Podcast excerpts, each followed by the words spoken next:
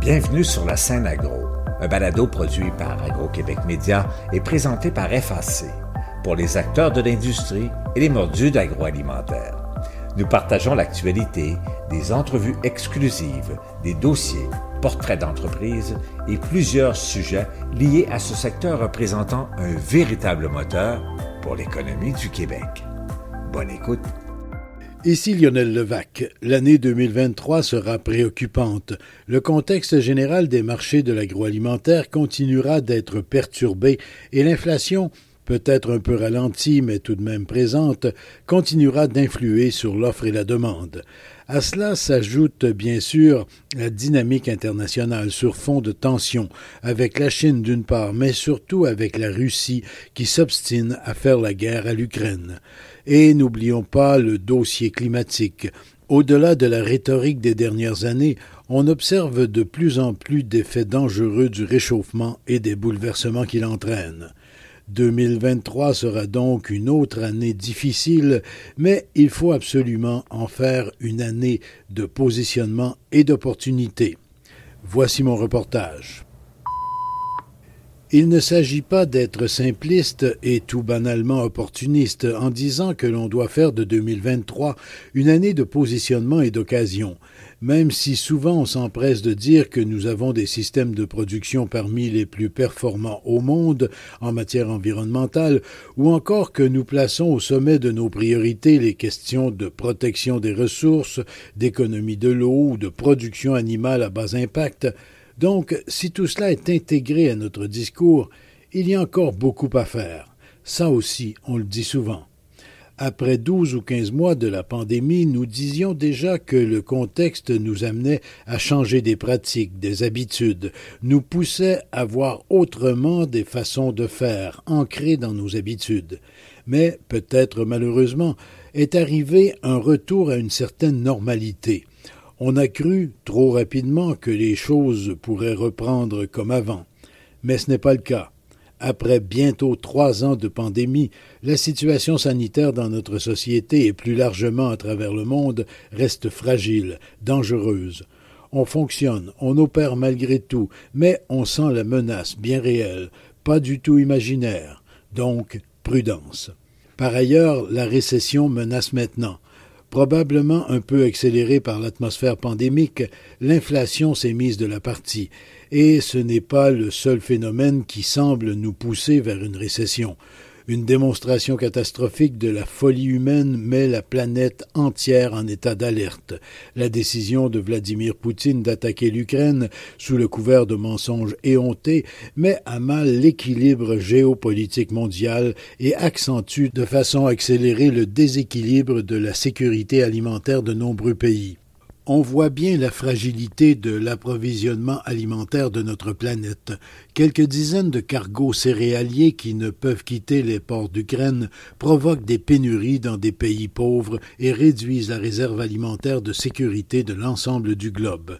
S'ajoute à cela la dépendance de pays comme le Canada aux fertilisants ukrainiens qui ne peuvent plus être livrés et russes pour lesquels on paie une forte surtaxe.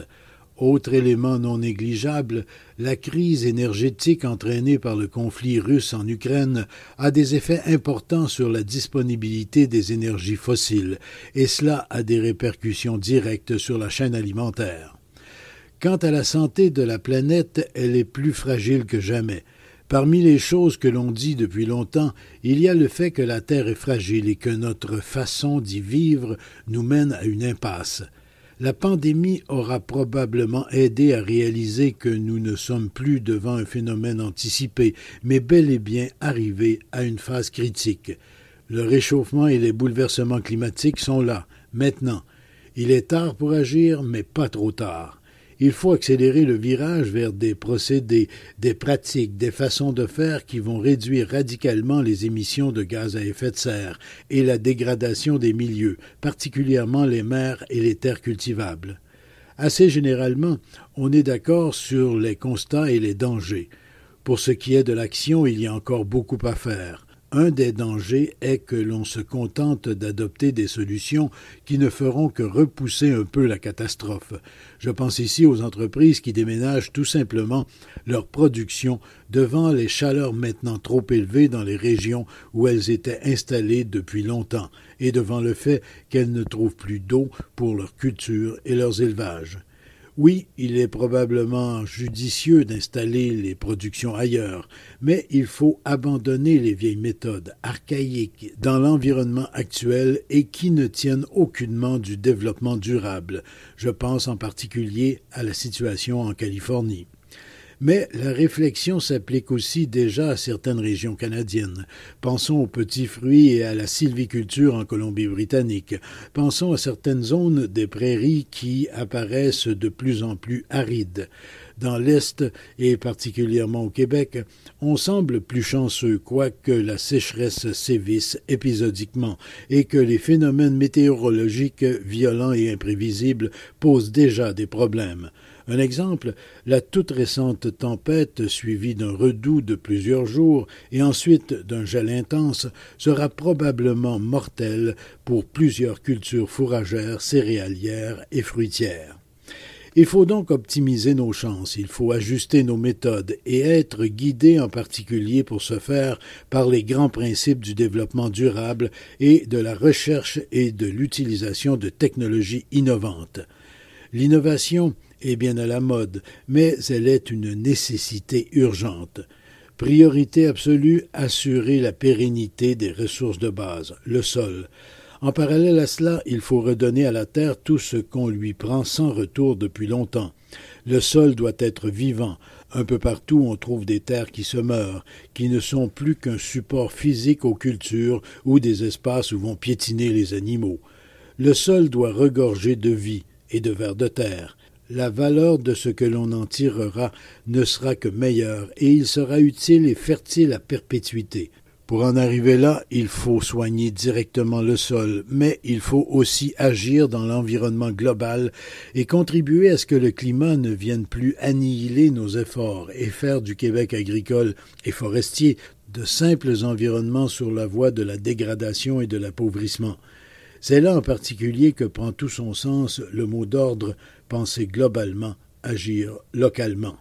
Bon, tout cela peut démontrer que l'on ne doit pas se dire qu'ici les choses vont mieux qu'ailleurs, et en faire un prétexte pour ne pas accélérer la cadence au plan environnemental. Aujourd'hui, avec les avancées technologiques, la sériculture est de plus en plus une option valable pour étendre nos saisons de culture et assurer une plus grande autonomie, et de ce fait une plus grande sécurité alimentaire. La consommation d'eau est beaucoup moindre dans les serres et le virage vers des énergies propres à prix abordable font de la production en serre un choix prioritaire. Et en 2023, de nouveaux projets vont voir le jour. Pas assez pour rejoindre l'Ontario, mais qui permettront tout de même d'améliorer le bilan québécois. En passant en revue les différents secteurs de production alimentaire au Québec, je suis chaque fois surpris, très surpris de constater qu'en matière de pisciculture et d'aquaculture, le Québec ne réussit encore qu'à combler à peine 10% de sa consommation. Là aussi, il faut maintenant considérer que les technologies se sont affinées et que l'impact des élevages sur l'environnement hydrique est rendu à de très faibles niveaux. Les systèmes sont de plus en plus performants, pour des raisons que l'on s'explique mal, les investissements en pisciculture et aquaculture ne viennent pas vite. Il faut là aussi accélérer la cadence et installer des complexes de production sur sol, même pour le saumon. En Colombie-Britannique, on abandonne l'élevage en mer qui pollue et aussi contamine les espèces indigènes. On a entrepris de faire la production sur sol. Compte tenu du potentiel des marchés locaux et internationaux, le Québec doit rapidement accroître sa production de poissons d'élevage sur sol. Les entreprises se spécialisant dans les protéines dites alternatives sont en croissance au Québec. On parle ici de certaines céréales, des légumineuses, de même que d'autres cultures nouvelles. Et il y a également les insectes avec lesquels on développe de plus en plus d'aliments. Pour ce qui est des protéines animales, bien sûr, il faut continuer de développer à la fois les productions et les produits qu'on en tire. Dans ce milieu spécifique, le manque de main-d'œuvre freine toujours les avancées. D'autre part, il ne faut surtout pas relâcher les mesures sanitaires. SRP, grippe aviaire, peste porcine et autres restent des menaces bien réelles.